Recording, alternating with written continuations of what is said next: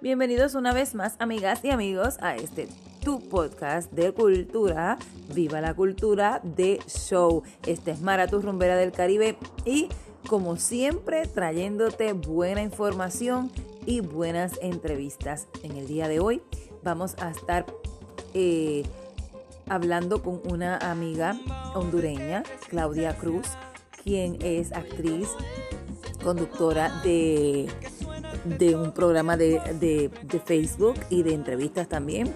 Y es, eh, de hecho, esposa del director de teatro Imágenes. ¿Y cómo es que se vive con un director de teatro? Bueno, todo eso vamos a saber y vamos a saber un poco más de su vida y de sus obras que están por venir y también vamos a escuchar buena música y vamos a estar, bueno, hablando de todo un poco. Así que vamos a estar pendientes a este podcast, este podcast que vas a estar escuchando en el día de hoy. Recuerda seguirnos y dar, compártenos, danos like y todo eso para entonces nosotros traerte más programación entretenida y sana. Bueno, y aquí los dejo con esta entrevista de Viva la Cultura de Show.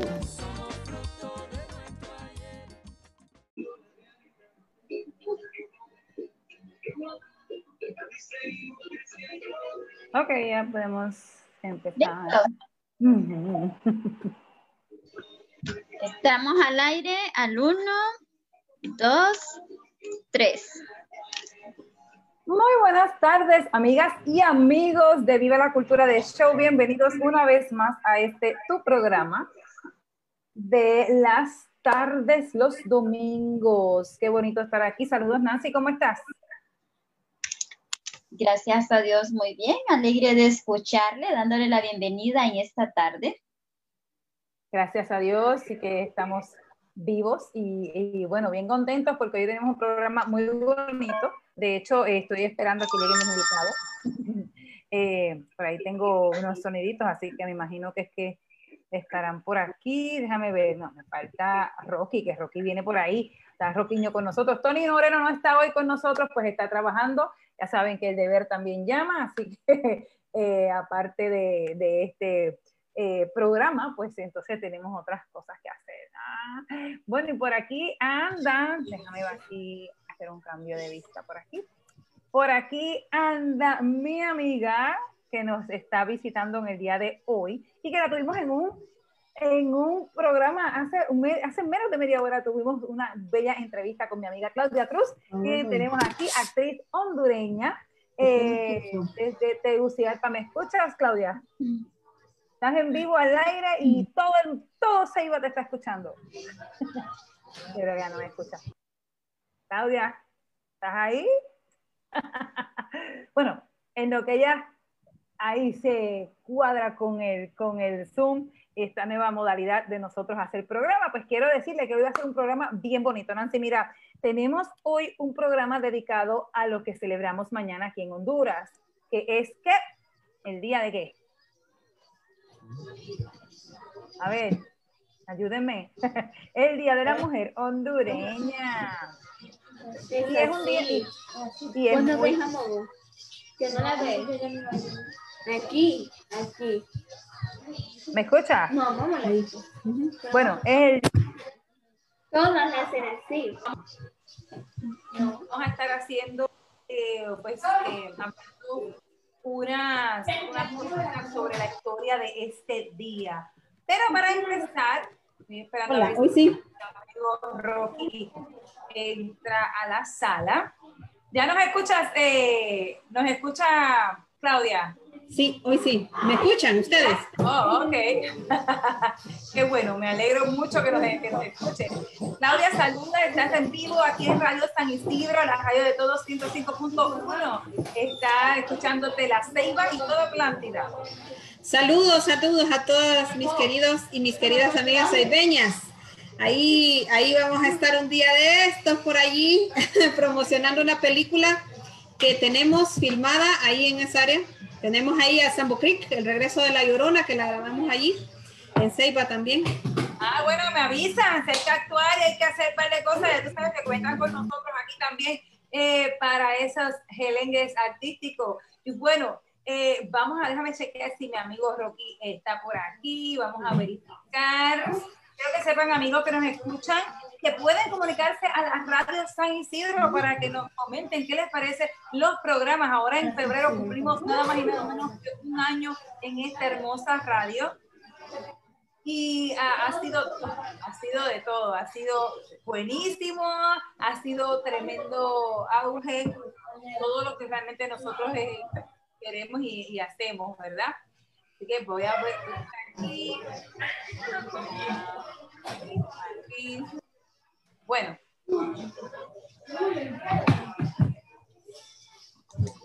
Ok. Vamos a empezar. como hoy sé que, sé que Rocky no ha llegado, pero tengo bastante, así que vamos entonces a, a, a, a, comenzar con qué celebramos un día como hoy. Y voy a empezar con, con qué santo celebramos el día de hoy. ¿Les parece? Vamos a ir, vamos a ver. Día como hoy celebramos. Me fue. Me fue, me fue.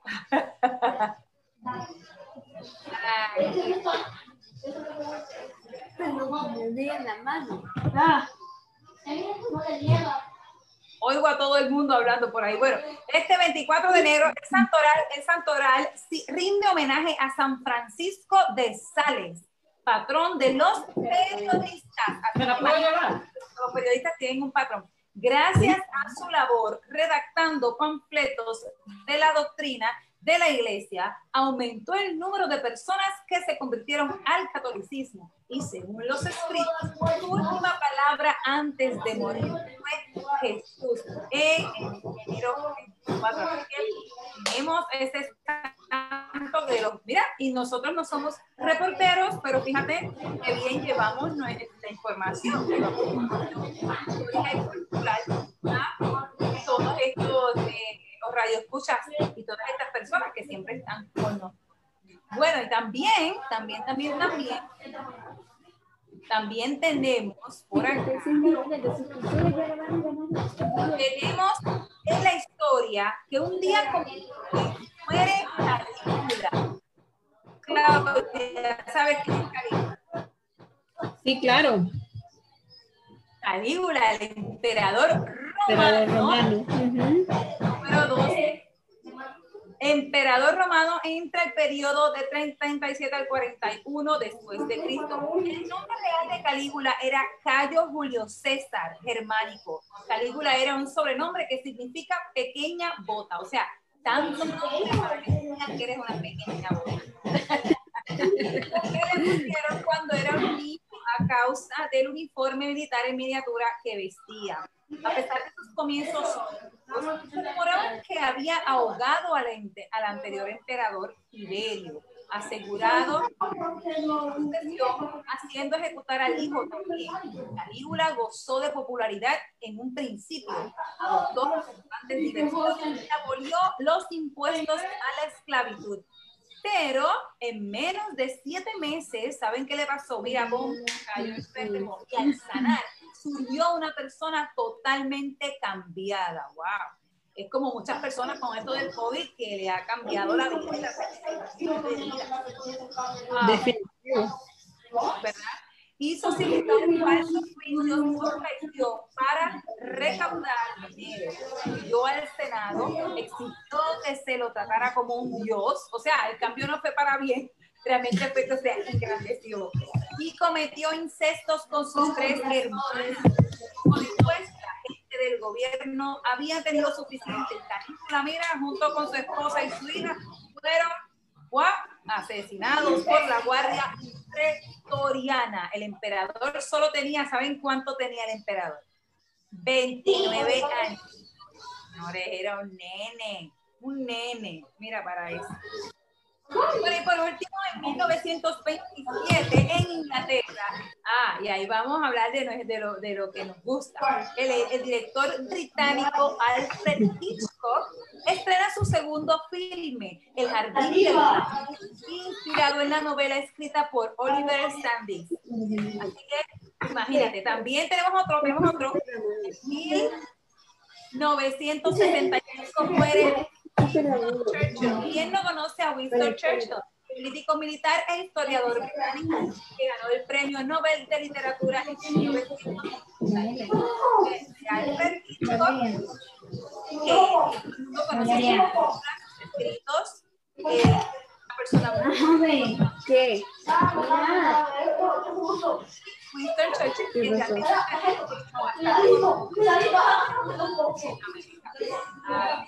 este ha sido nuestro, nuestra celebración del día como hoy. ¿Qué te ha parecido, Claudia? Ah, muy interesante, muy interesante. no sabía eso del nombre de Calígula, pero está muy bien eso. Sí, es bien, es bien, bien interesante. bueno, ya llegó Rocky. Ay, Rocky, te brinqué. Tuve que... Por ahí tenemos más información para que... ¿Sabes quién está aquí, Rocky? Mira, Claudia, tu amiga Claudia Cruz. Hello, Roquiño. Hola, ¿cómo estás? ¿Qué tal todo? Todo súper, como siempre. me llega, me llega, me llega esos ánimos. Qué bueno.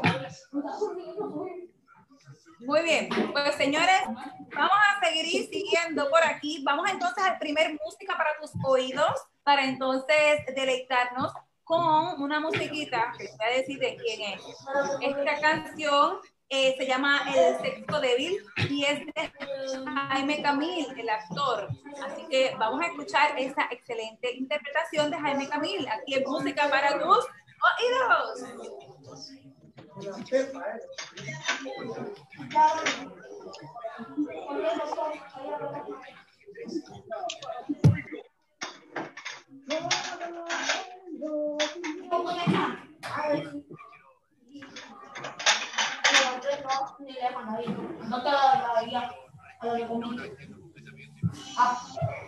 No.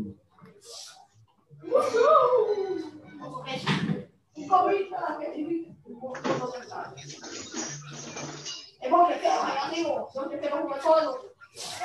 Però lei era. Ah? Un po' di uomo.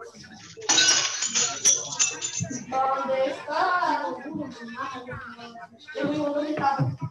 Mas eu não vou, não vou, não vou, não vou, Ai,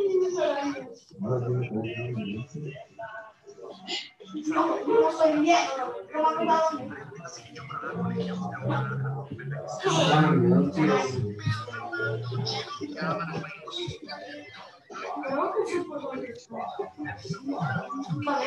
No, ahí no estoy, ahí no estoy, hay un tipo ahí.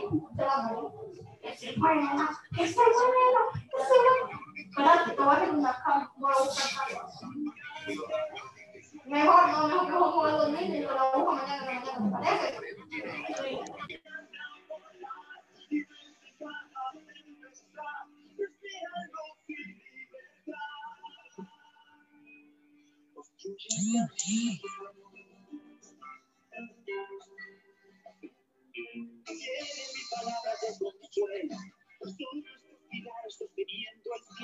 Son madres, amigas, hermanas, contagian sus ganas de luchar. Cuando quieren lograr lo imposible, saben que sus almas son indestructibles. Nos ganan con una mirada y nada las puede derrotar. No tienen caer. No saben sacrificarse el cuerpo y perder la fe.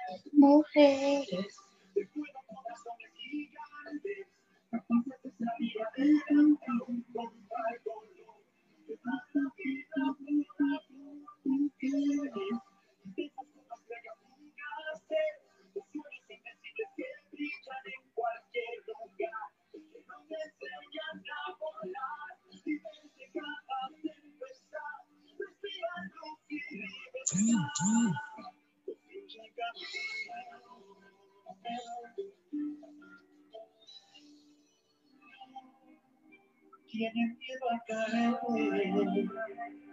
no sabe sacudirse al polvo y perder la fe?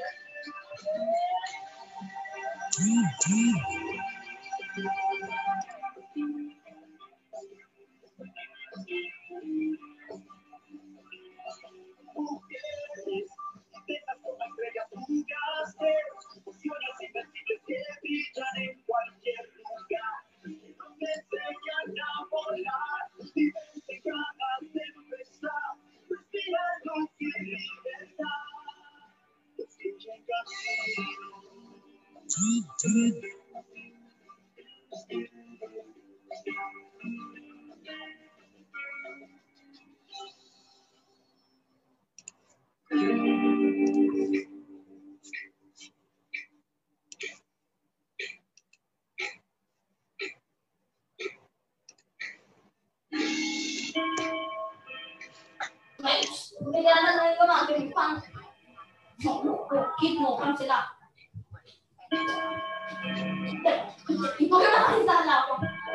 Señores, y aquí volvemos una vez más, una vez más eh, en este tu programa Ayuda a la Cultura de Show. Eh, bueno, y este tema de, de, de, también, aquí, ve, aquí, aquí, vamos entonces al tema.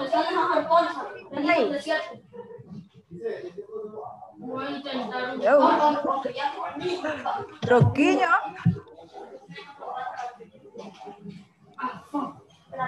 Bueno, vamos entonces con el tema de la semana, Nancy.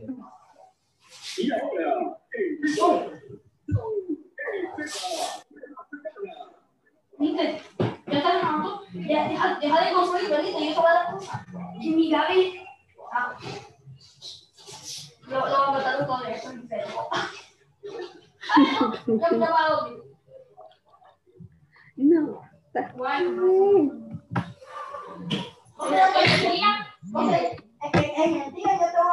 Hola, hola. Bueno, estamos eh, acá en vivo y en directo. Es saludo cordial para todos los que nos escuchan y nos ven a nivel internacional. Pues eh, celebrando, eh, habíamos dicho que estamos celebrando el Mundial de la Mujer, eh, que es el 25 de enero. Así que el 25 de enero se celebra el Día de la Mujer Hondureña en memoria de la primera conquista política de las mujeres en 1955, el derecho al sufragio durante el que el gobierno de Lozano Díaz fue una lucha histórica cuyo logro principal fue el reconocimiento de sus derechos políticos que permitió que las mujeres pasaran del campo doméstico al campo público. Interesante, ¿verdad? Sin embargo, la conquista del 55 no eliminó la mayoría de las esclavitudes, ya que sin ningún reconocimiento ni valoración, eh, siguió desempeñando tres funciones esenciales en la sociedad, profesionales, maternales y conyugales, además de ejercer una labor en el campo público y político. Matrimonio difícil de equilibrar y al que solo la sensibilidad y la inteligencia femenina hace que se ejecute con eficacia. Eh, Mara, ¿algún comentario pregunta. sobre todo esto? Eh, hablamos de historia que transformó eh, a Honduras en ese aspecto laboral y la esclavitud, esclavitud que tenía sobre la mujer. pues. O sea, o sea, la pregunta mía es si realmente es que no sé, se oye un escándalo ahí atrás. Pero este. Este, bueno, lo que sí quería saber era, esto es solamente fue por la situación política eh, y entonces como que no hubo cambios realmente, no hubo un cambio real. ¿Tienes a ti? Hello. Hola, se, se escucha, se escucha un poco de, de bulla. No sé si eh, bloqueamos ahorita el audio. Ahora sí. Ok. Ok. Ahora, siempre pasa Bueno, algo la- cuando un sonido otro. bueno, La lucha habla de, de, de que las mujeres salieron pues eh, a, a protestar, a manifestarse para la conquista de los derechos como ejercer el sufragio también y, y salir del campo. Pues no solo eso, teníamos, eh, tenía que salir pues de... O sea que, que realmente, eh, aparte de que, de que era eh, para, ¿verdad? Que la mujer tuviera derecho a- al voto y a, lo- me imagino, ¿no? Y a, y, a, y a otras cosas y otros cargos gubernamentales, ¿no?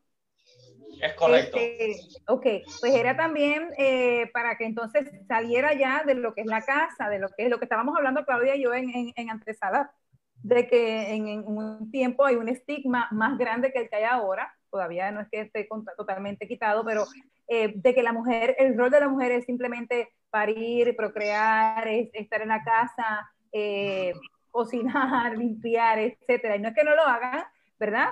Pero eh, que no debe ser el rol mayoritario, ¿verdad? Esto es lo que esta ley y esta lucha consiguió el 25 de enero, ¿verdad? Es correcto, así es. es salir solo de esa, de esa figura maternal y ejercer pues varias actividades dentro de la sociedad, ser parte, involucrarse con la sociedad y hacer cambios. Que sus opiniones fueran tomados en cuenta también. Y es de ahí donde surge el día eh, especial, pues, para la mujer que se celebra aquí en Honduras. Ah, bien interesante que eh, eh, en, la lectura dice que para el 2010-2014 el porcentaje de mujeres electas como alcaldesas era de un 6% en todo el país. O sea, solamente 17 de 298, pero la pregunta es, ¿habría mujeres que se postulaban para los cargos? Porque no es igual, si no hay mujeres que se postulen, pues ¿cómo, se van, a, cómo van a ganar? ¿Verdad? es correcto. Es correcto, pero en ese entonces no había tanta oportunidad y el machismo aquí en Honduras no lo permitía, pues la forma de pensar eso no lo permitía. Y ahora es más común ver a una mujer que se postula a un cargo político uh, que antes, muy difícilmente, porque era difícil romper ese tabú. Exacto, exacto. Era, es complicado, incluso el día de hoy es complicado. Imagínate eh, en, los tiempos anteriores, cuando todavía había el machismo era más arraigado. Eh, entonces, ¿cómo, ¿cómo es que tienden a, a, a, celebrar ese día aquí normalmente? ¿Cómo es un día, un día normal de, de, celebración? ¿Quién nos cuenta? no todos a ver porque no se escucha. ¿Cómo, cómo? repite. ¿Alguna vez han estado en una, en, en, una celebración del Día de la Mujer? ¿Cómo es que esto se celebra aquí en Honduras? ¿Qué, qué cosas hacen? ¿Qué cosas hacemos? Perdón. Ok. Eh, bueno, la cultura en Honduras, pues la celebración de la mujer eh, prácticamente se hace en, en lugares como trabajo, empresas que se le dedican ese día especial para la mujer. Se le hacen celebración las invitan a un lugar, em, a un restaurante, le celebran con un pastel en la empresa, pues ya en la parte de, de la casa, la, la familia, pues poco he visto, pero sí lo que se celebra en grupos eh, sociales, en las iglesias, ahí es cuando, lo digo por experiencia, porque cuando nos reunimos, pues lo que hacemos es a invitar a todas las, las chicas que están incorporando el grupo para un lugar, lo, preparamos la comida los varones o las mm, o, contratamos eh, una empresa o alguien que, que preste el servicio de, de comida. O sea, que la celebración realmente es pues a la mujer, pero no a lo que alcanzaron. ¿O me equivoco? Pues acá solo se, la figura solo es la mujer, día especial de la mujer, y ves otro que eh, de repente ves un que postean en alusión de, del Día de la Mujer en las redes sociales, eso más que todo. Por ahí sí. Pero solamente por ser mujer.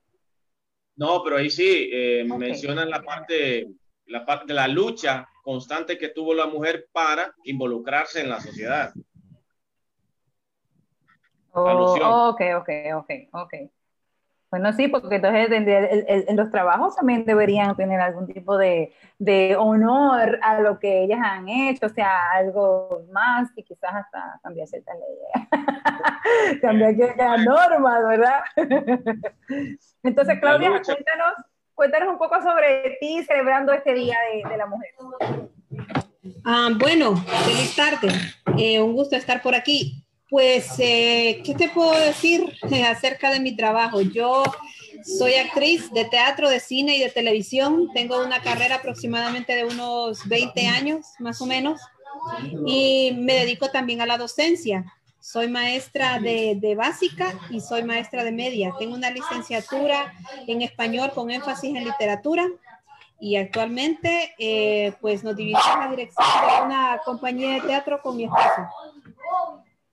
Muy bien. Y con tu manera de celebrar este día, este, ¿cómo es? Cuéntanos un poquito sobre tu día. Celebrar hoy, hoy por ejemplo, hoy. ¿Qué, qué tenemos hoy? ¿Qué has pues, Pues fíjate que curiosamente hoy estábamos eh, conversando con, con, unas amigas, con unas compañeras eh, que tenemos de una colectiva, se llama Colectiva de Teatreras Voces Disidentes y ya con eso te estoy adelantando ah. bastante de lo que voy a decir. Em, y nosotras pues estamos haciendo una campaña para priorizar precisamente uno, el trabajo que las mujeres hacemos a través de los años y las luchas que hemos alcanzado. Hoy precisamente estamos grabando un video que pensamos subirlo mañana a la página que tenemos en Facebook y en nuestras otras redes, porque desde las perspectivas de los hombres todo está bastante bien, para las mujeres y todo está muy bonito, pero ustedes saben que hace un par de días el Congreso Nacional de Honduras ha blindado una ley que prohíbe el derecho al aborto, ¿verdad? Y eso nos preocupa muchísimo porque eh, no es que vamos a salir en manada, ¿verdad? Las mujeres a, a abortar, sino que se nos está prohibiendo el derecho a decidir si queremos o no queremos abortar. Y entonces esas cosas nos preocupan muchísimo porque desde esas perspectivas políticas religiosas se sigue todavía eh, ordenando las leyes con las que se rigen a las mujeres. Sí, es un tema bien, bien delicado, es un tema mm, pues que hay que tomar con pinzas, ¿no? Eh, es, duro. Eh, pero, esa, pero esa es tu manera de tú haber celebrado tu día eh, pues fíjate que pues hoy, pues hoy precisamente estamos no te como... flores ni un regalito. No, fíjate que en realidad a nosotros, no, para mí, en realidad nunca ha sido así como en realidad un día de fiesta, ¿no? Simplemente estamos en casa, compartimos eh, y nos reunimos, nos comemos alguna cosita y pues solemos conversar, ¿no? De las cosas que han pasado eh, a través de los años eh, en nuestra vida laboral y nosotros como mujeres, ¿verdad? Pero en realidad decirte que, que hacemos como una celebración específica, no. Muy bien. Ok, y pues entonces marchas. Me imagino que habrá marchas por algún lado. Mañana estamos eh, convocadas, sí, mañana estamos convocadas para una movilización. Una es a las 8 de la mañana y otra es a las 2 de la tarde, precisamente por, por esta situación, ¿no? Esta ley que se ha blindado y que nos preocupa muchísimo. Entonces, porque también eh, hay otros derechos que se nos están negando. Todavía las mujeres no tenemos derecho, por ejemplo, a optar a un cargo de presidente, ¿verdad? No podemos ser presidentas del país. Así como los cargos importantes, ¿no? En los que se toman decisiones fuertes, las mujeres no tenemos permiso. Ellos nos dan como, como chancecito de ser así como las secretarias o como el respaldo o el apoyo de ellos. Pero en realidad... la mujer del tono exactamente, exactamente. Pero no, no, no sienten los hombres que nosotros tengamos las capacidades o, no sé, las competencias como para que podamos tomar también nosotros un cargo de presidente, un cargo así de importante, que desde mi punto de vista, ya día debemos haber cambiado eso, porque Yo creo, los hombres han gobernado hace mucho tiempo, y Ajá, exacto. Hace mucho tiempo también, según eh, historias de libros bien antiguos, ah, se nombran que la mujer realmente era antes la que eh, presidía y estaba y había un poco más de calma. Pero sí. bueno, eh, creo que es cuestión de de, de ¿cómo te puedes reeducar? De reeducar eh, a la sociedad, porque muchas veces queremos ser, eh, las mujeres queremos ser feministas, queremos ser eh, las más luchonas, pero a la hora de estar en nuestro hogar, estar en la, nuestra vida íntima, todavía somos las mismas mujeres sumisas que criamos a nuestros hijos de una manera, pues que también es un poco machista, ¿no? de hecho, dentro de lo que, si Rocky quiere acompañarme para eh, quizás leer un poco sobre lo que es el, el, Plan Nacional contra la Violencia de la Mujer.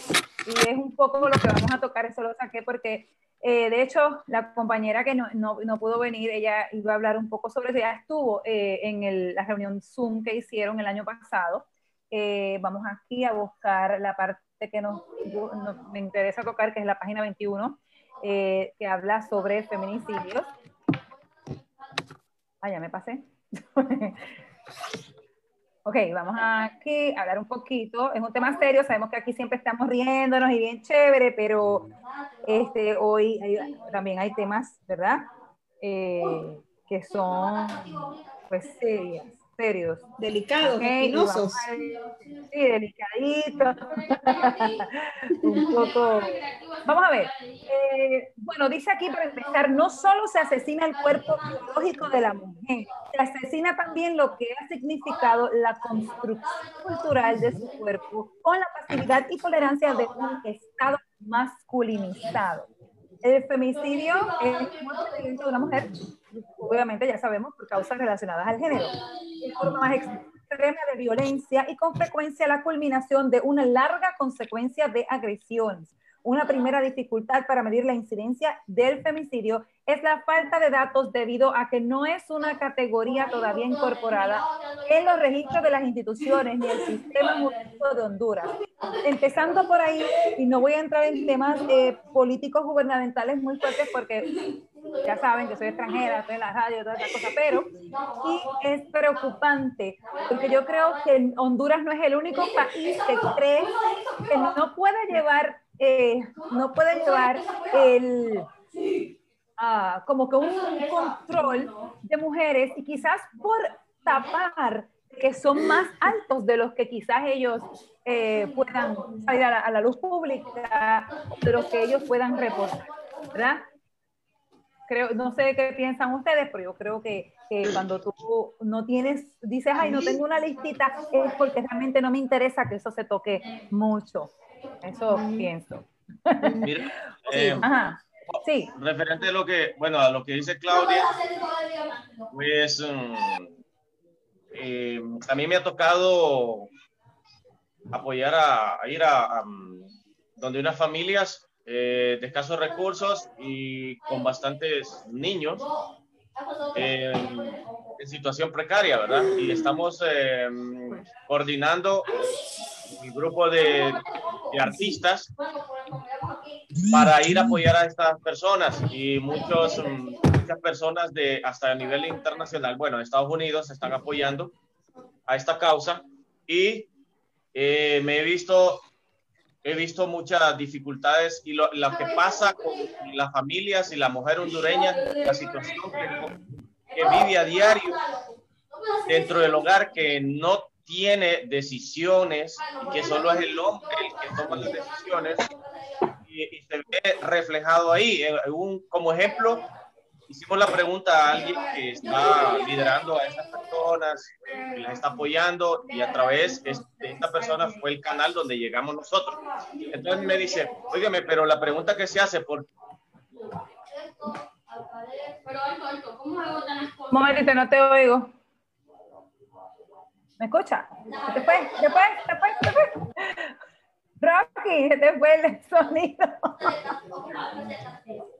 Ahora sí, ahora sí. Ahora, ahora sí. Ok. No sé si escucharon toda la parte que, que... La última no. No, no, repítelo. La última parte sí. La pregunta, la pregunta.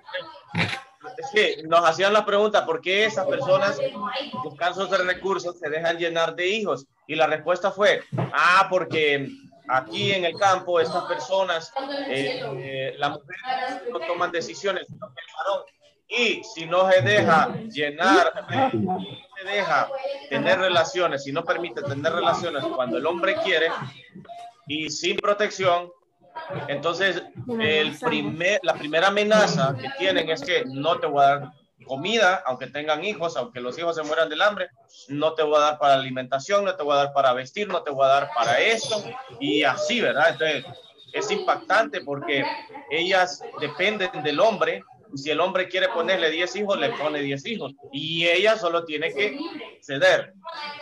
¿Entendés? Entonces, por esas situaciones es que se da eh, eh, están en esta situación, pues, en esta precaria. Sin embargo, sin embargo, yo, yo creo más en la parte educativa. Todavía oigo un montón de gente como que mucha, mucha, mucha gente. No sé de dónde, pero bueno, este. Claro, porque no tienen, claro, porque no tienen oportunidades. Claro, y obviamente la, no, cuando uno escucha es que uno dice, en mi casa no había televisión. Ay, Correcto. Eh, no había televisión, entonces te, rápido te piensa, piensan que es que vas a estar haciendo, pues, teniendo relaciones íntimas y entonces preñándote y toda la cosa. Eh, es bien fuerte eh, porque cuando tú estás educada, entonces entiendes que tu vida se llena de otras metas también que compartir con tu esposo y tu familia. Entonces no necesariamente tienes que estar pues llena de hijos. Y no es que tener hijos y familias grandes sea malo, eso no es. Eh, es correcto. Eh, este, sí, ah, es, es, una situación solamente de que, de que pues hay que tener un control bueno, Rocky, sé que te tienes que ir. Nosotros vamos a seguir acá eh, en, unas, en, unos numeritos que quiero discutir con Claudia y con Nancy y con los radios escuchas para que tengas una idea de la importancia del tema. sí. Sí, que bueno, lastimosamente no puedo estar, surgió algo que debo salir de emergencia, entonces es una lástima porque está muy bueno el tema, interesante y poder compartir con ustedes dos, con Claudia. Eh, con Claudia he compartido también la parte artística, eh, teatro, su compañía de teatro, muy interesante, 100 años de soledad.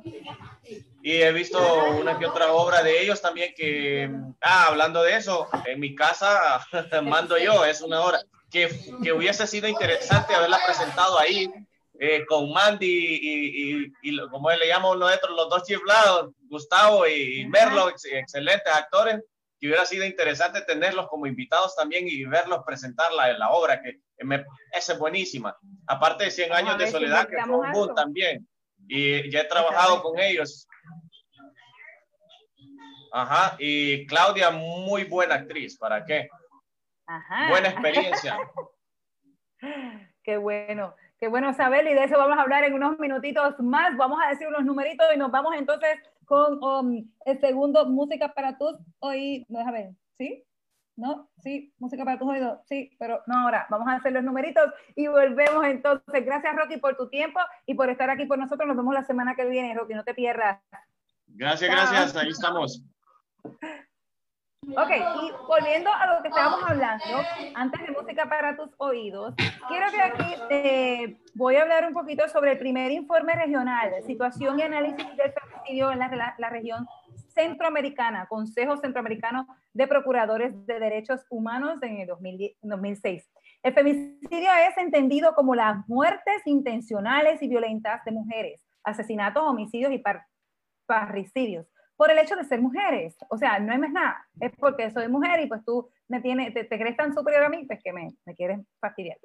Constituye la máxima violación a los derechos humanos de las mujeres por tratarse de la eliminación de la vida, principal bien jurídico protegido por los sistemas jurídicos eh, democráticos nacionales e internacionales. Voy a hacer una pausa. Saludos a Edgardo Rivera, a Jonathan Turcios, que dice saludos Claudia y Roquiño, éxito. Edgardo nos dice activo, viene Corillo. y a Taino Nation que nos dice huepa, que lo está viendo. Saludos a ustedes. Bueno, de acuerdo a la información elaborada por las organizaciones de mujeres, tomando como base los datos de la Dirección Nacional de Investigación Criminal y datos periodísticos a partir del 90, de 1990, se produjo una escala de femicidios hasta el punto de convertirse en noticia casi cotidiana el hallazgo de cuerpos de mujeres asesinadas con extremada saña y alevosía. A continuación se desglosa la cantidad de femicidios que han ocurrido por año. Y rapidito voy a decir, en el 2002, 133, 2003, 146, 2004, 163, 2005, 171, 2006 bajó a 155, 2007 195, subió y demás, 2008 186, 2009, 286 femicidios, reportados. 2010, ni para qué, 367. 2011, 512. Y hasta el 2012, que es esta tabla que tengo, es 315. En total, eh, estamos hablando de 10 años aquí, 2.629 femicidios eh, que no se deben permitir. Realmente eh, la ley sé que es un poco vana o vaga en cuanto al reporte de incidentes. La policía debe actuar, actuar más rápido, las personas deben de siempre estar bien expuestas y educadas. Señoras, yo creo que esto es un consejo de mi parte, eh, bien personal. Todas en algún momento de nuestras vidas, eh, ya sea no por marido, sino también por algún novio, un amigo, eh, papá, tío, que hemos estado expuestas a algún tipo de maltrato. Y no está mal pararse y tomar acción. Yo sé que dicen, pero es que si, si tengo acción, ¿qué van a hacer? ¿Me van a matar? Bueno, realmente tienes dos opciones. Igual te van a matar si no tomas, si no tomas acción. O sea, tú tienes o morir como héroe o morir como, como, como bobito por ahí. Como cobarde. Como cobarde, exacto. Así que yo creo que tenemos que decidir si podemos eh, eh, tenemos que llamar. Todas tenemos algún tipo de, experiencia. Fíjate que me gustaría comentarte algo con respecto a eso. Yo siempre he dicho que el tema de violencia es un tema que es gradual, es gradual. Y la gente te mide el pulso. Esa es la cuestión. Porque los abusadores son personas que tienen un comportamiento muy, muy maravilloso, muy dulce, muy tierno, pero tienen sus chispazos y uno de mujer eh, toma esas cosas como, ah, es que me quiere y me protege y como me quiere me dice que no haga tal cosa o que no, ¿verdad? Porque empiezan con cositas sutiles, ¿verdad? Con pequeños detalles. Eh, mira, no me gusta que te pongas esa ropa porque es muy provocativa.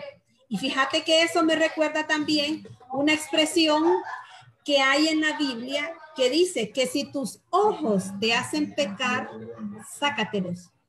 Si tu mano te hace pecar, córtatela. Entonces, si como yo ando vestida, tú la percibes por tus ojos, entonces sácatelos tú. Y para que no porque la percepción es muy, muy, muy diferente. Tú puedes estar vestida de una manera, yo vestida de otra, y para mí estar fabulosa, y a ti es el que te molesta, bueno, pues entonces tú brega con eso, porque si yo no estoy tomando, no estoy agrediendo tu, tu, moral o lo que sea, eso es bien personal. Hay, algo con la mía, ¿va? Así que tenemos Correcto. que aceptarnos.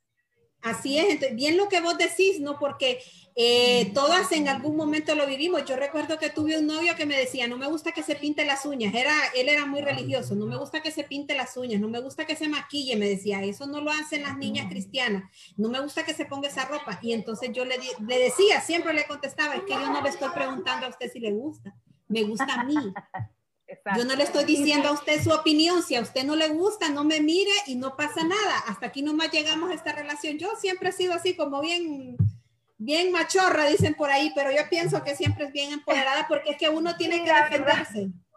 Uno tiene que defenderse. La verdad, eso es muy cierto. Y te le voy a decir algo. La verdad es que si usted está con una pareja que no le conviene, que no se siente a gusto, señores, lo mejor es decir, mira, dígalo en buena.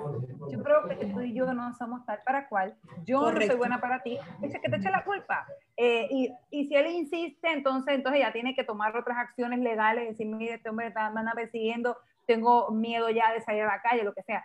Yo sé que es duro, a veces no queremos hacerle daño. Yo porque yo soy testigo de, de, no querer hacerle daño a nadie, ni a nadie que te ofenda, ni que te agreda, pero uno tiene, hello, que de verdad, o sea, tú no sabes. Y a veces me claro. pongo y digo, Dios mío, yo no llamé a la policía ese día, y si a mí me hubiera pasado algo de verdad más fuerte, mucho más fuerte que mi nariz o lo que sea, o sea, es, es, uno tiene que pensar también que tiene hijos, que tiene familia que lo ama y que no, no merecen ese sufrimiento. Quiero hablar un poquitito, saludos a Leo Castro, actor de aquí de Aceiba, mi amigo, que aquí estuvo esta mañana.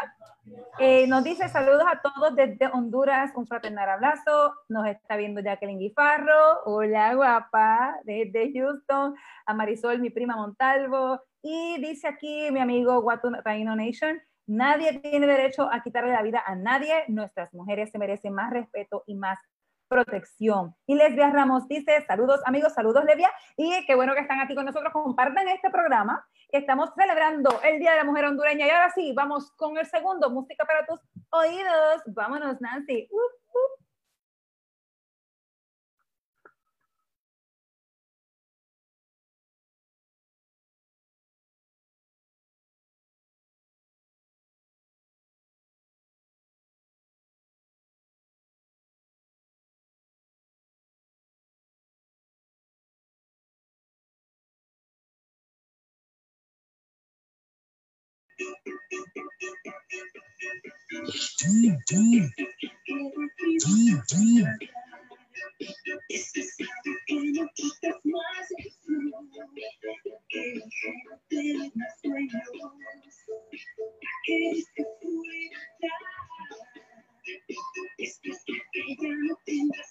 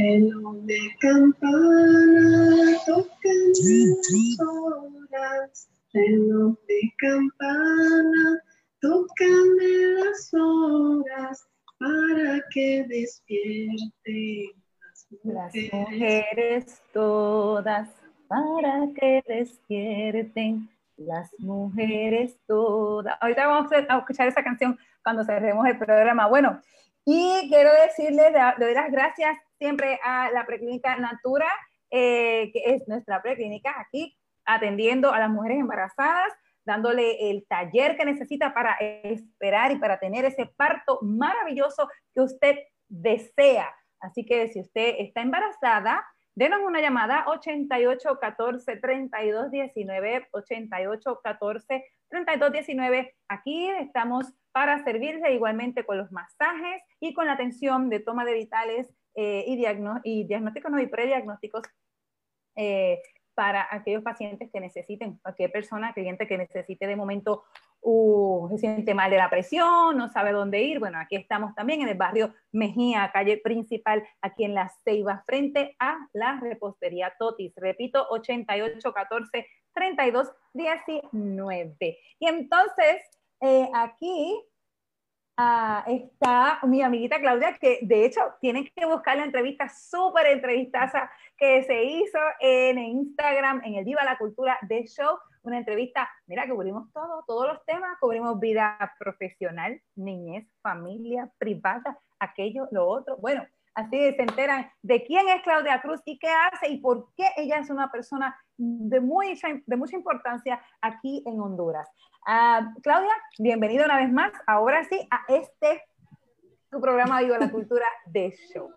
Eh, Claudia, estuvimos hablando sobre tu carrera, sobre las mujeres, sobre cómo tú eres actriz, eres conductora de un programa, cómo llegaste a ser ahí. Así que si nos das un resumen para que nuestros amigos de aquí de la Ceiba que nos escuchan eh, te, eh, te conozcan más.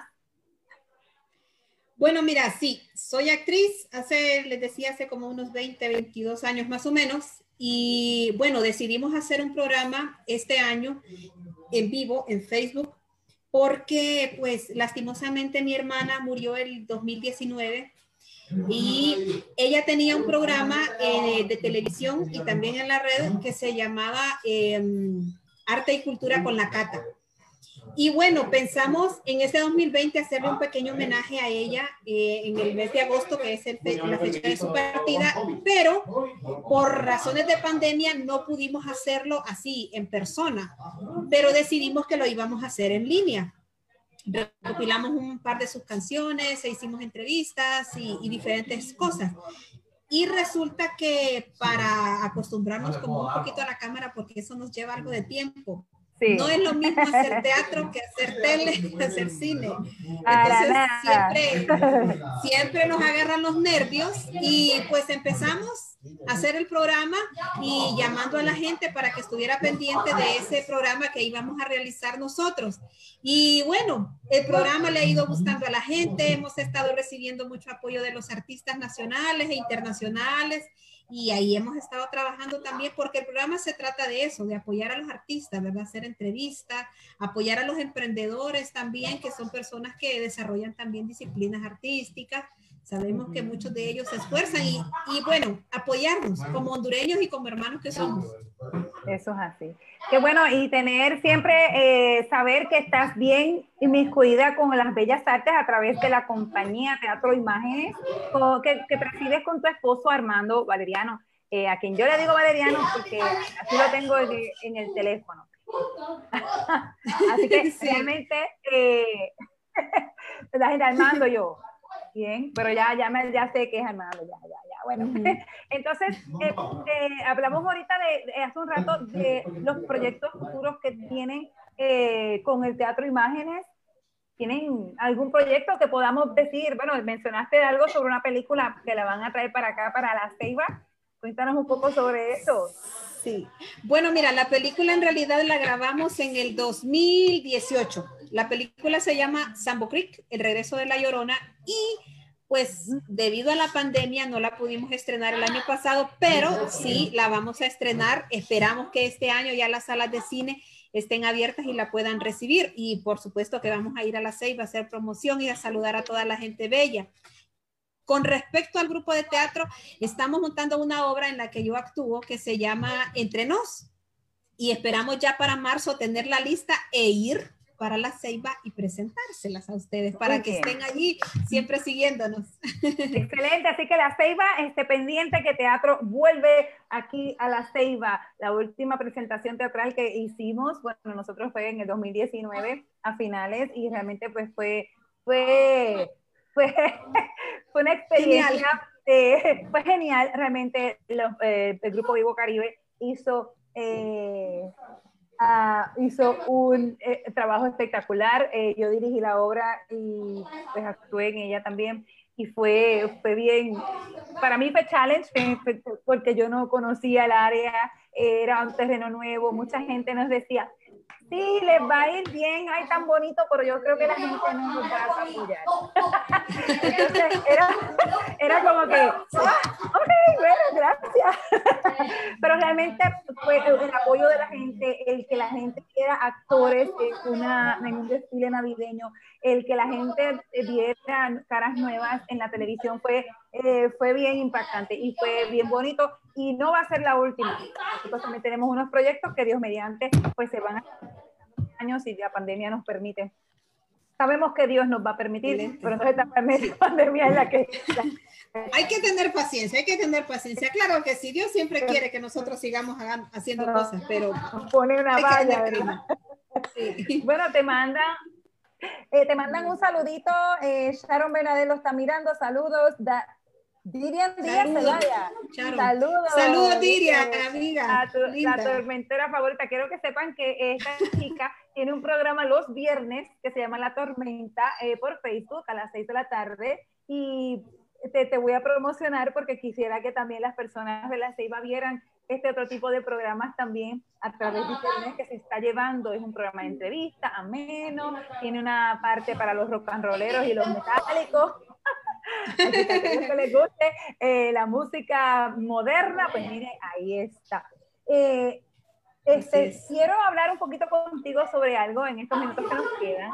Siempre nos robamos unos otro minuto, pero ahí vamos. quiero que hablemos sobre ciertas artistas hondureñas eh, que han sido, ¿verdad?, eh, a través del tiempo. Y no sé si tú las conozcas a todas, pero ahí vamos a intentar. Eh, vamos a empezar. ¿Sabes quién es Melina Pineda? Mm, no. No, no, no. Ah, no creo, no. chica, bueno, Melina es cantante de ópera o de ópera. ¿Okay? Y pues vamos entonces a mencionar un poquito sobre Melina Pineda el internet no nos permite ahora, digo yo. Ok, Melina Pineda es cantante de ópera, fundadora y directora del Musicalia Honduras.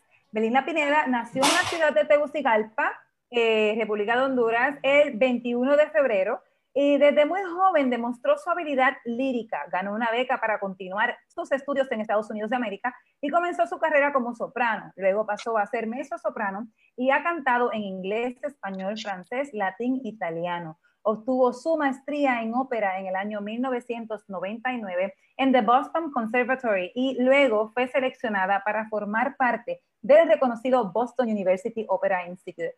En la temporada 2001 a 2002, Melina Pineda hace su debut con la ópera Boston Lyric como, ¿como quién? Thibaut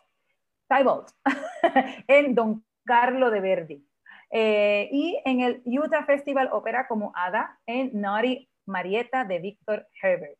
Así que aquí está una chica que pueden buscar en Facebook eh, preciosa, sale una foto con su traje, un traje azul royal espectacular, así que pueden, eh, pueden verla eh, en el Facebook, Mari, como dije, Mariel, Melina, perdón, Melina Pineda. Vamos a ver, vamos a ver si conoces a Gaby Flores. la cineasta. Vamos a ver si es la cineasta. Creo que es ella, no estoy segura. Sí, eh, bueno, es cantante también. Es que hay muchas cantantes, va. Ok, pero entonces tenemos también a Eva Cortés. Como no tenemos mucho tiempo, voy a ir rapidito. No sé si sabes quién es otra cantante con, cantante y de jazz. ¿okay? La chica Eva Cortés. Eh, Fíjate, esta chica eh, hizo un, algo bien grande con el jazz y quiero mencionarlo.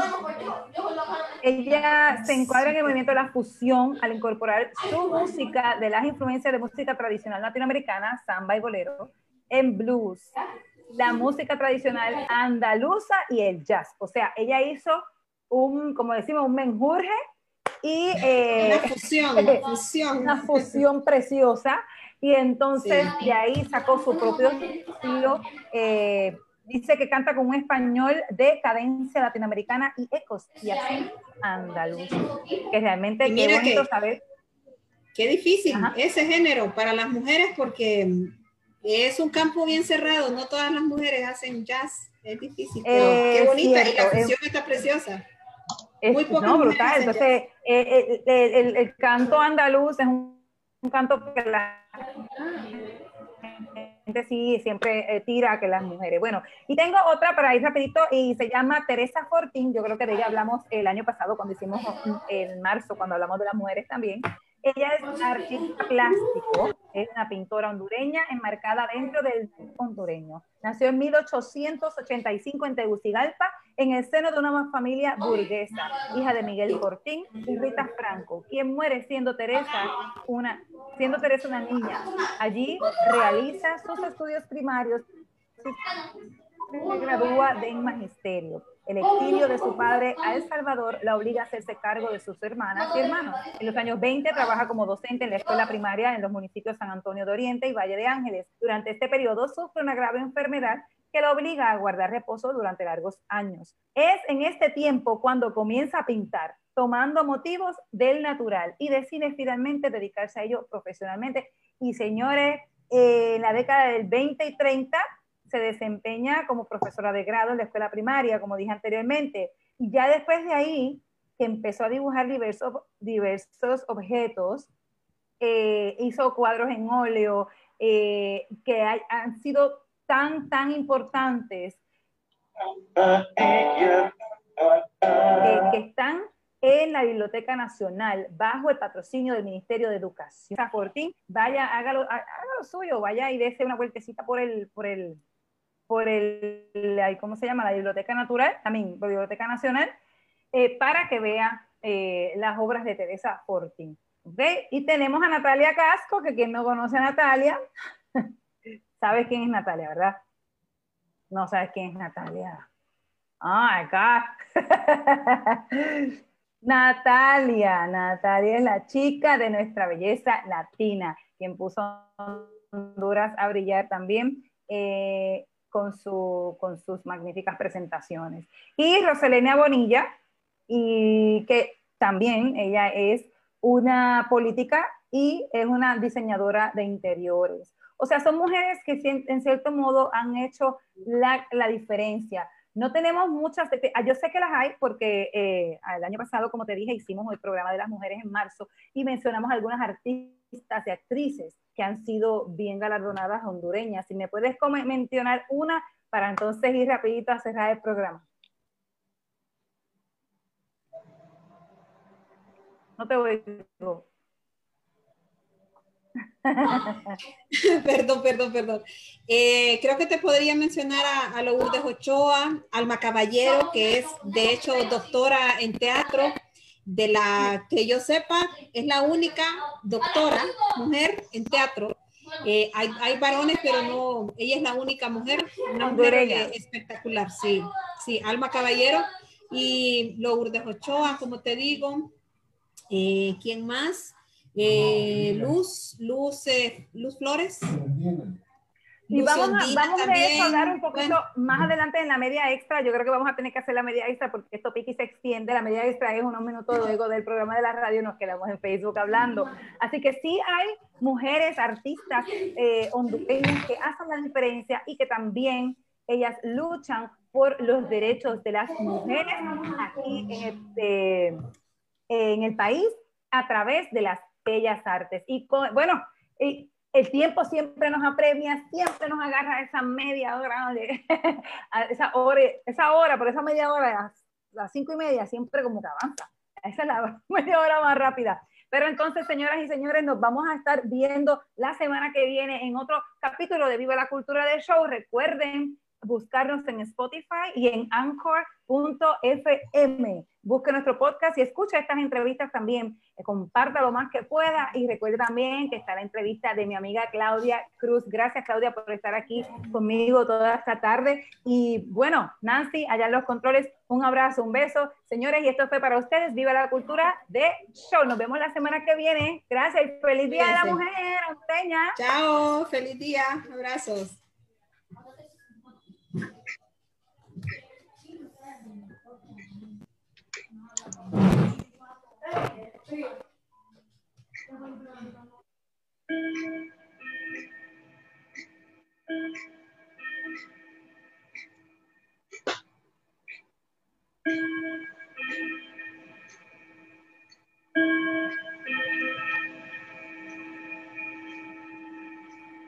Reloj de campana, tócame las horas. Reloj de campana, tócame las horas para que despierten las mujeres todas, para que despierten las mujeres todas, porque si despiertan todas las mujeres,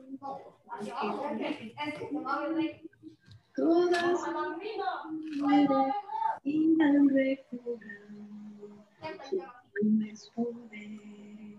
irán sus poderes. En la campana, toca prisa, de campana, para que despierte la sacerdotisa,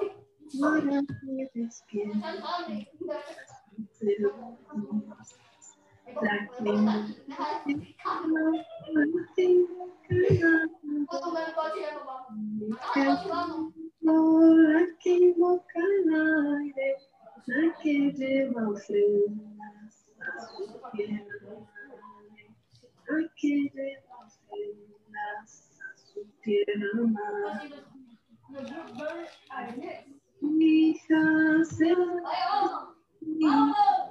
porque de sus hijas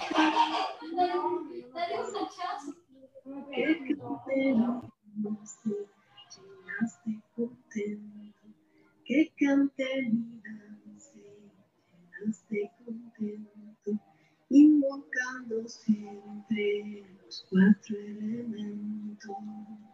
Reloj de campana, tócame las horas. Reloj de campana, tócame las horas para que despierten las mujeres todas, para que despierten las mujeres todas.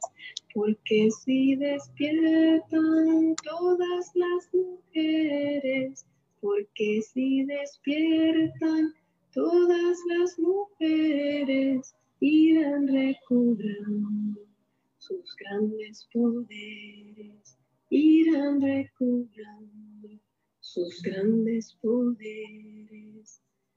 Reloj de campana, tócame deprisa, reloj de campana, tócame deprisa para que despierte las sacerdotisas, para que despierten las sacerdotisas.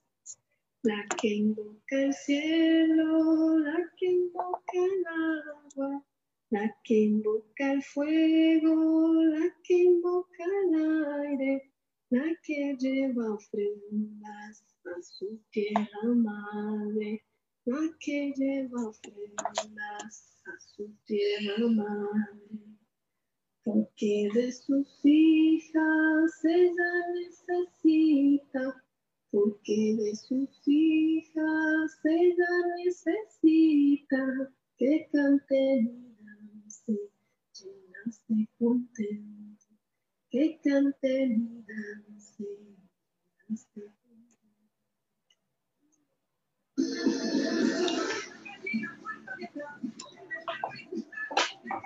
Y esto fue Viva la Cultura Pet con Mara Betancourt y Tony Moreno. Les esperamos la próxima semana.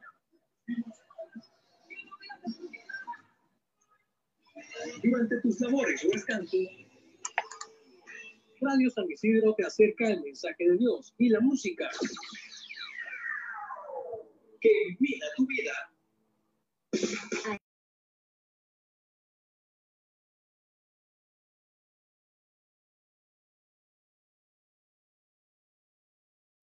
Como dice, sé que todo en esta vida pasará y yo nunca cambiaré. Bueno, ahora que estamos tan a gustito, tan a gustito. bueno, aquí estamos, a gustito.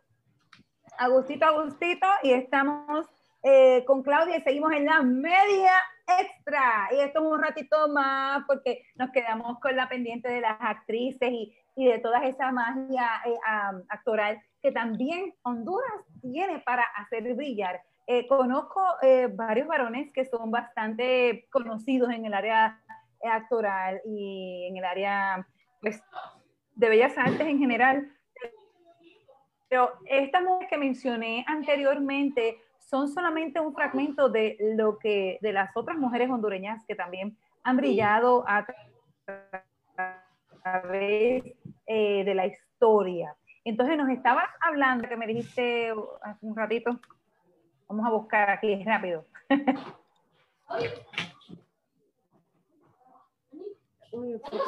Claudia.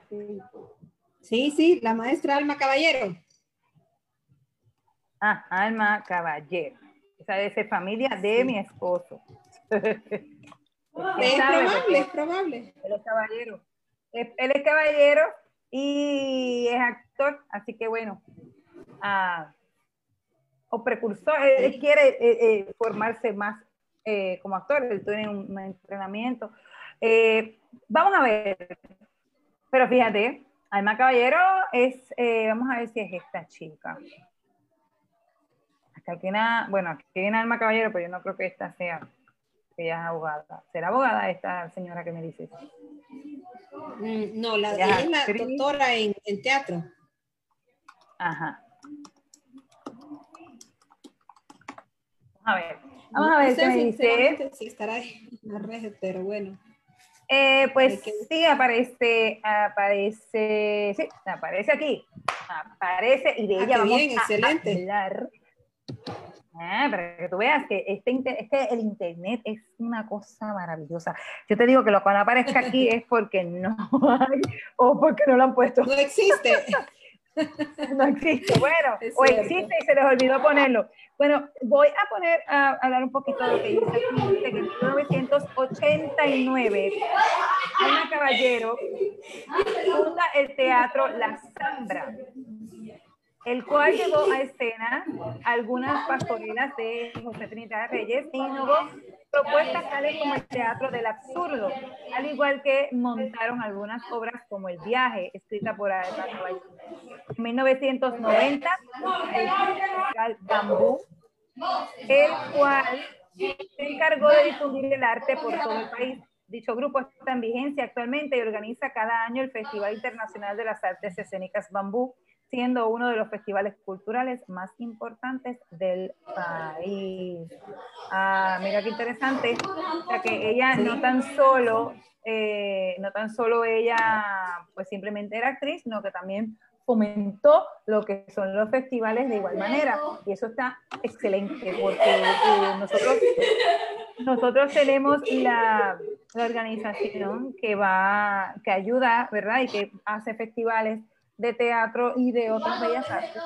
Y eh, es saber que hay un festival de tan gran eh, importancia aquí en Honduras, a nivel centroamericano y quizás latinoamericano, es, es, es muy bueno. Es saber que hay, que hay un enganche, ¿verdad? Para uno también Claro. seguir eh, creando y haciendo lo que tenemos que hacer para seguir, para que los demás Correcto. se animen. Correcto, sí, sí, sí. Hay que proponerse para todas esas actividades. Buenísimo. Sí. Festivales Ajá. maravillosos. Sí, traen artistas ¿Has muy, buenos. ¿Has ido? ¿Has Sí, ido? he tenido la oportunidad incluso de, de formar parte de los artistas invitados para el festival. Es maravillosa la experiencia. sí. Qué bueno, me alegro muchísimo de saber eso y de que, eh, y saber, ¿verdad? Que, que, que eres, has, sido, has sido invitada, porque bueno, cuando la gente te invita es porque realmente hay algo que les atrajo sobre ti y sobre tu funcionamiento como artista. Bueno. Eh, y entonces vamos a la segunda persona. Vamos a ver que me mencionaste dos. Mencionaste varias, pero ¿cuál es la Eh, otra? Creo que la segunda que te mencioné fue Lucy Ondina. Luz. Lucy Ondina. Lucy Ondina.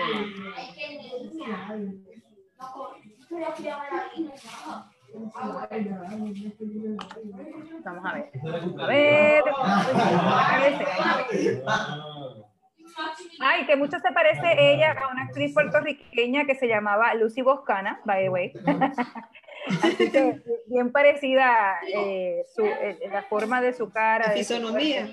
Sí. Bueno, Lucio Andina es un nombre que figura con mucha relevancia en la historia del teatro en Honduras. En 1200, en 1200, escucha, en el 2015, la primera actriz cumplió 90 años de edad y se sumó, sumó uno más es a su trayectoria de casi 60 años en las artes escénicas. Fue una de las primeras actrices radionovelas. Trabajó al lado de directores como Francisco Salvador y Merceditas Agurcia. Sí. Con hombres y mujeres que también han hecho historia sobre las tablas. En agosto fue su última presentación de 2015. Su actividad actoral se ha reducido tanto por su edad como por la inseguridad que hay en Honduras y que ella resiente. Conversó con siempre en la comunidad de su casa y finalizó la cita en la casa del Teatro Memorial, donde vivió una experiencia que ella calificó como un regalo del cielo. Ella dice que fue Francisco Salvador quien la motivó a debutar en el teatro, que es un eh, mexicano, y venía con la motivación el deseo de hacer teatro en Honduras. O sea, qué, qué rico saber que eh, ella se sentía eh, atrapada quizás desde pequeña en este, en este movimiento actoral y que, bueno, le dieron la oportunidad, le dieron la oportunidad de hacer teatro, de estar en las tablas junto a, a, pues, otros grandes actores también para esa época. Claudia, aquí en Honduras, ¿qué se necesita para entonces hacer el empujón y que salga eso, eh, que salga a, a- a brillar ese, ese movimiento actoral que hay? ¿Qué se necesita? Ay, oh, chica, tantas cosas. Mira, hay que empezar por educar artísticamente a las personas, porque todavía, por ejemplo, los docentes en las instituciones educativas consideran que la clase de educación artística es una clase de manualidades y no, nada que ver. Es, es cierto que podemos hacer un par de manualidades, pero no, no es hacer manualidades la clase de educación artística. En segundo lugar, es enseñarles o decirles, ¿no? A las personas que, que nombran a los docentes, que hay que nombrar docentes que tengan la pedagogía artística para dar las clases artísticas, porque el profesor de educación básica hace lo que puede, ¿no? No puede dar la clase de artística porque no es artista. Entonces siempre se ha pensado que los profesores especialistas de cierta área den esa clase, pero hay una barrera todavía con respecto a educación de hacer ese tipo de cosas. Eh, en segundo lugar, como meterle un poquito más de presión al tema eh, político para que los gobiernos se comprometan más en apoyar las políticas artísticas que se necesitan para realizar mejores trabajos artísticos en el país. Y de ahí en adelante, pues educar al pueblo con respecto a la cultura y a las artes, porque aquí lastimosamente nosotros somos uno de los pocos países en los que la cantidad de cine es mucho mayor que la de teatro. Es increíble. Entonces hay que empezar a educar a la gente en De eso, hecho, en ir al teatro como se va al cine. Exacto, esto es algo que yo he visto porque he notado que aquí los actores o los que procuran y estudiar para actuación solamente se basan en la actuación para cine y televisión. Eh, yo creo que ah, tiene que haber un balance, tiene que haber un balance eh, en, el cual los estudiantes, todo el, actor necesita aprender eh, actuar para un teatro, punto. Yo creo que el, hasta el actor de novela tiene que saber actuar en una obra de teatro. Eh, y viceversa. Yo creo que lo hace más completo. Y aquí veo mucha gente que tira, yo soy actor, yo soy actor, yo soy actor, pero es solamente hacia, hacia la parte de cine. De hecho, la enseñanza de estas academias, que muchas de ellas son privadas, debe ser definitivamente de una calidad más grande, no solamente por hacer una peliculita o una obrita o algo, eso, esa, esa, minimización de, de Ita todo así, es, es, es, malo, porque cuando vienes a ver el actor no está totalmente preparado para hacer unos roles que se le piden. Eh, en este caso, pues este, hay que ser el, director y el que está produciendo eh, el, evento, pues tiene que ser un poquito más asertivo y un poquito más, yo creo que apretar todos los tornillos de eso. Eh, ¿En qué, cuántas escuelas hay aquí? ¿Cuántas escuelas hay? Que sepas tú. Pues fíjate que, que yo sepa, la única escuela basada en el tema de actuación y dirigida hacia el teatro precisamente es la Escuela de Arte Dramático, ¿no? La Escuela de Teatro es la única. Y en el país, eh, la carrera de teatro lastimosamente en la Universidad Pedagógica se fusionó con las otras áreas artísticas, con pintura y con música. Entonces, si querés estudiar teatro, tenés que estudiar también lo otro porque en realidad salís estudiado o egresado como licenciado en arte, no en teatro. Se está luchando por abrir la carrera de teatro en la Universidad Autónoma pero pues es un poquito difícil, ¿verdad? Eso lleva, lleva todavía tiempo, tienen como cuatro o cinco años creo de estar bregando por eso, pero ahí está, hay que seguir luchando. Hay una escuela centroamericana de actuación que, que está dirigida, ECA, correcto. Sin embargo, la dificultad creo que puede tener ECA es em, eh, la certificación, porque con respecto al país, la falta de maestros entrenados o profesionalmente para enseñar. Señores, esto es como el que baila. No porque yo baile bien significa que yo voy a enseñar bien. No porque eh, yo instrumento bien, voy a enseñar bien.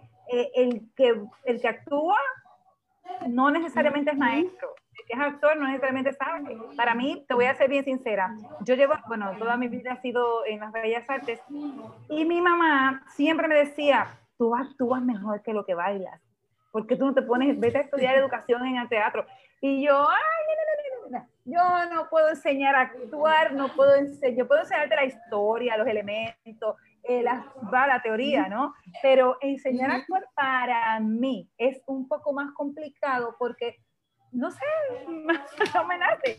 Ahora, ahora. Sí, es una cuestión de tiempo. yo, tengo que decirlo y me doy una palmada en el pecho de que soy muy buena instructora y maestra de baile. Soy certificada eh, maestra de baile de salón profesional sí, y sí, llevo, sí. Uh, que años en esto. Y yo con los ojos cerrados te doy todas las clases que tú necesites. es algo que llevo en mí creo que la enseñanza es algo que dentro, e, e, ese amor a la pedagogía, como decías esta tarde con tu mamá, que ella lo tenía, que lo amaba. Eso es algo que se lleva dentro, esa boca. Sí, sí, sí. enseñar a actuar. Correcto. Enseñar a actuar, he tenido que aprender, he tenido que aprender porque luego que estudié, todo, pues dije, tengo que, tengo que aprender porque me, me, toca darle talleres a las personas que estoy trabajando, ¿verdad? Claro. No es fácil. Pero yo me alegro mucho. Eh, mira, aquí de hecho, de que estamos hablando, aquí nos está saludando Juan Ramón Palacios, que es, eh, eh, bueno, no es el director, pero es, es una de las personas que está aquí pendiente a, a, en la Ceiba con ECA, que quizás nos pueda hablar un poquito más al respecto y, de, y darnos, ¿verdad?, unas notas de las cosas que van a pasar luego. Yo me alegro mucho, ellos tienen mucha, ellos tienen, ellos tienen mucho ímpetu, yo estuve en unas actividades de ellos, creo que, que deben sí tenerse, a, agarrarse de muchas personas más que sean más bien profesionales en lo que hacen y eh, partir a la enseñanza de lo que es el actor. ¿Qué otra escuela podemos que, mira, ver que Ajá, Es que fíjate que también eh, lo que vos decís, a la gente le gusta actuar, pero vos sabes que a medida que pasan los años, el cuerpo no siempre te da para seguir actuando. Entonces, como ya no puedes actuar, eh, lo correcto es que puedas educar, lo que puedas enseñarle a la gente. Y la gente, por, eh, no sé si por tradición, por cultura o por quizás un poco de mala costumbre, eh, el artista no le ha gustado mucho tanto estudiar, fíjate. Sin embargo, hace un poco de años, hace qué sé yo, unos 10, 15 años tal vez, se ha hecho más énfasis en que el artista y particularmente el actor tiene que actuar tiene que estudiar, tiene que dedicar su tiempo a estudiar para que en un futuro, cuando ya no puedas actuar, puedas dirigir, puedas escribir o puedas educar a las personas. No, y hay otras cosas que no son actuación también, claro. Hay otras cosas que no. Eh, eh, yo he hecho mucho vestuario, he, regido, he sido regidora de escena, eh, he, sido musicalizadora, he sido, este, ¿cómo que se llama? Sí, de hecho los actores aprendemos todo eso. Por eso decíamos, por ejemplo, la vez pasada con algunos amigos que en realidad en Honduras no se utiliza tanto el término actuación, sino que para los que hacemos teatro, sino que teatreros o teatristas. ¿Por qué? Porque los teatreros hacemos de luminotécnico, sonidista, vestuarista, escenógrafo, eh, eh, todo lo tienes que hacer, lo tienes que aprender a hacer porque te toca.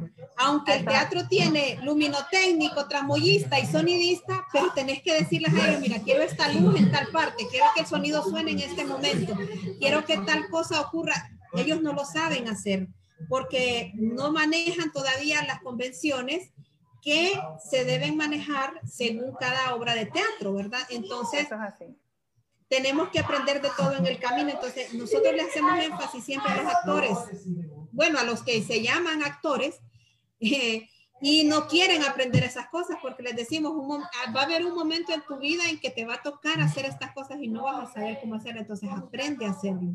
Aprende cómo, se, cómo se escriben ahora. Yo ahora principalmente estoy, por ejemplo, Ah, sacando un curso de, de cine porque eh, pienso que por ahí también tenemos que nosotros aprender, educarnos también, porque en un momento tenemos que despegar y dar ese salto hacia el cine también, sin dejar la parte del teatro que es espectacular. Yo le digo a la gente, la experiencia de pararte en la sala del Manuel Bonilla es lo mejor que te puede pasar. Es Definitivamente que sí. Cuando, estás cuando uno está en un escenario eh, es todo, es todo nada, porque no tiene chance de cortar y volver a pegar, o sea, es todo Lo hiciste bien, así que el público es al final quien tiene eh, el poder de decir que, Quiero comentarte una experiencia precisamente sobre eso que nunca se me olvida. Mira, hace un par de años montamos una obra que se llama El Zoológico de Cristal, que me encanta muchísimo. Yo interpreto a Amanda Winfield. Vos sabés que la primera presentación de todas las obras es un desastre. Es un caos total. Todo te falla, la luz, el sonido, el vestuario, todo te falla. Todo, todo falla. Y nosotros presentamos esta obra para los estudiantes de psicología de la Universidad Autónoma. Ellos nos la pidieron, nos la encargaron, pero pues hicimos eh, el esfuerzo, los ensayos y toda la cosa, pero lo que te digo, la primera presentación es un caos y con ellos era una única presentación, no iba a haber más. No iba a haber más. Y entonces esa única presentación fue un desastre, pero solo lo sabíamos el director y los y que actúan.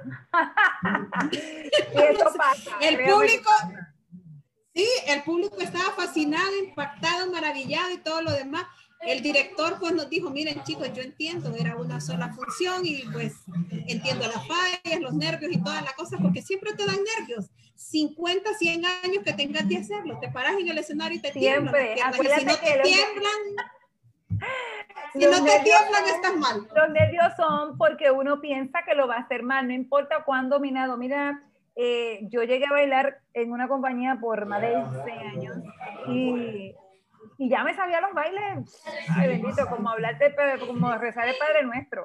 Y, a ojos cerrados. pero igual siempre que tú entrabas en que sonaba esa música en vivo y a ti te da, bueno, olvídate, a, tirarnos por ahí por abajo lo que salga. Así que realmente siempre, esos nervios siempre son muy buenos. Bueno, tengo una noticia que darte.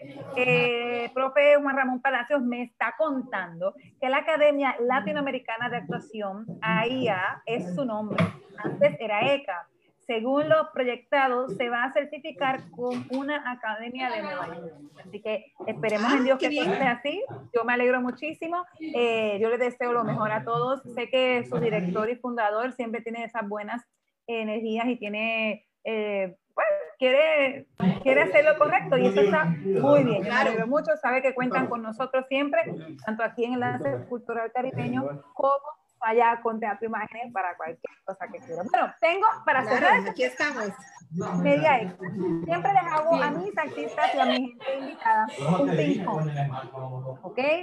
Te lo voy a hacer cortito, son, son 10 palabras nada más. Yo voy a decir una palabra y tú vas a ser honesta y vas a decir lo que realmente significa esa palabra. Ojo, no puedes quedarte pensando, no, tienes que soltar lo primero que te salga, pero que realmente sea algo que tú... ¿Okay? Vamos a hacer, un, vamos a hacer un, un, calentamiento. Una prueba, una prueba, probemos. Una prueba, Si te digo carne. Amor.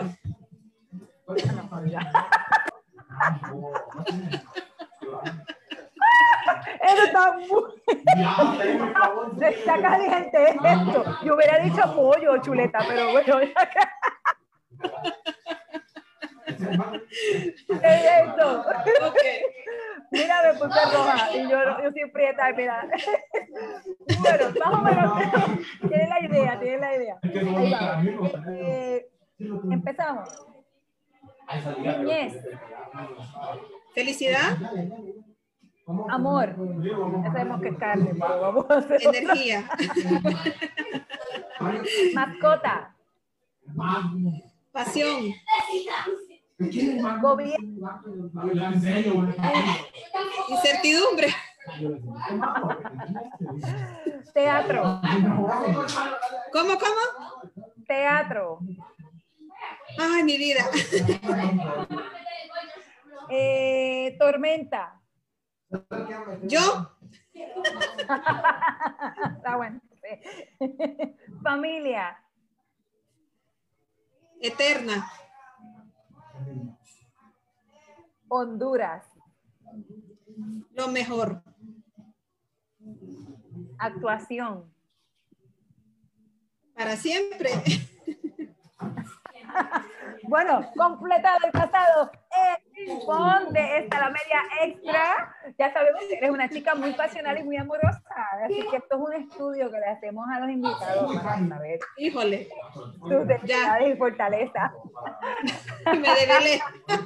no puedo negar nada. Y sabemos que amas definitivamente lo que haces y que amas tu país y que todo lo que haces lo haces por él. Realmente lo vemos porque muchas veces muchos talentos emigran para buscar una mejor posibilidad, pero los que se quedan luchando siempre por, eh, por los demás, para que los demás dando a los demás lo que uno tiene, yo creo que tienen una validez eh, bien profunda dentro de la tierra de su país. Definitivamente te agradezco por eso y mi aplauso para ustedes porque realmente están haciendo una labor magnífica. Eh, los invitamos abiertamente a participar de los festivales de enlace cultural caribeño. Eh, realmente tenemos una ya tenemos una agenda bastante, ¿verdad?, alruita. tenemos que tratar de trabajarla pero queremos llevarla a que fluya, eh, así que están cordialmente invitados a, participar con nosotros. Gracias Claudia por estar, ¡eh! estar de las 3 de la tarde conmigo. Ah, llevamos tres Todo el día. en esto y te doy las gracias por estar siempre con nosotros. Quieras decirle a nuestros amigos que nos están viendo todavía. Bueno, eh, mandarles un abrazo inmenso a todos nuestros amigos y desearles lo mejor para este año. Espero que nos encontremos por ahí en el camino muy, muy pronto y que podamos seguir disfrutando de, esta eh, etapa de la vida en la que estamos. Este momento de estar en casa, de cuidarnos, de protegernos y de demostrarnos que en verdad nos amamos mucho. Así es, señores, y aquí está, esta es su casa, viva la cultura del show, la media extra, y esto fue Claudia Cruz, actriz hondureña desde Tegucigalpa, yo estoy aquí en La Ceiba, esta es Mara, tu rumbera del Caribe, quien te da las gracias por estar aquí esta noche y que te espera la semana que viene en otro episodio más de Viva la Cultura de Show. Hasta la próxima, señores, un beso. Chao. Chao. un abrazo.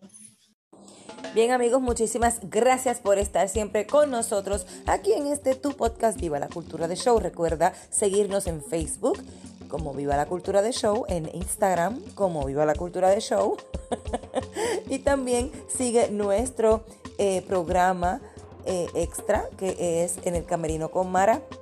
Ese se pasa en la página de Instagram de Mara Betancourt eh, la Rumbera del Caribe. Así que eh, eso es parte de Viva la Cultura del Show. Es un programa de entrevistas directas eh, donde hablamos de todo un poco con el artista invitado.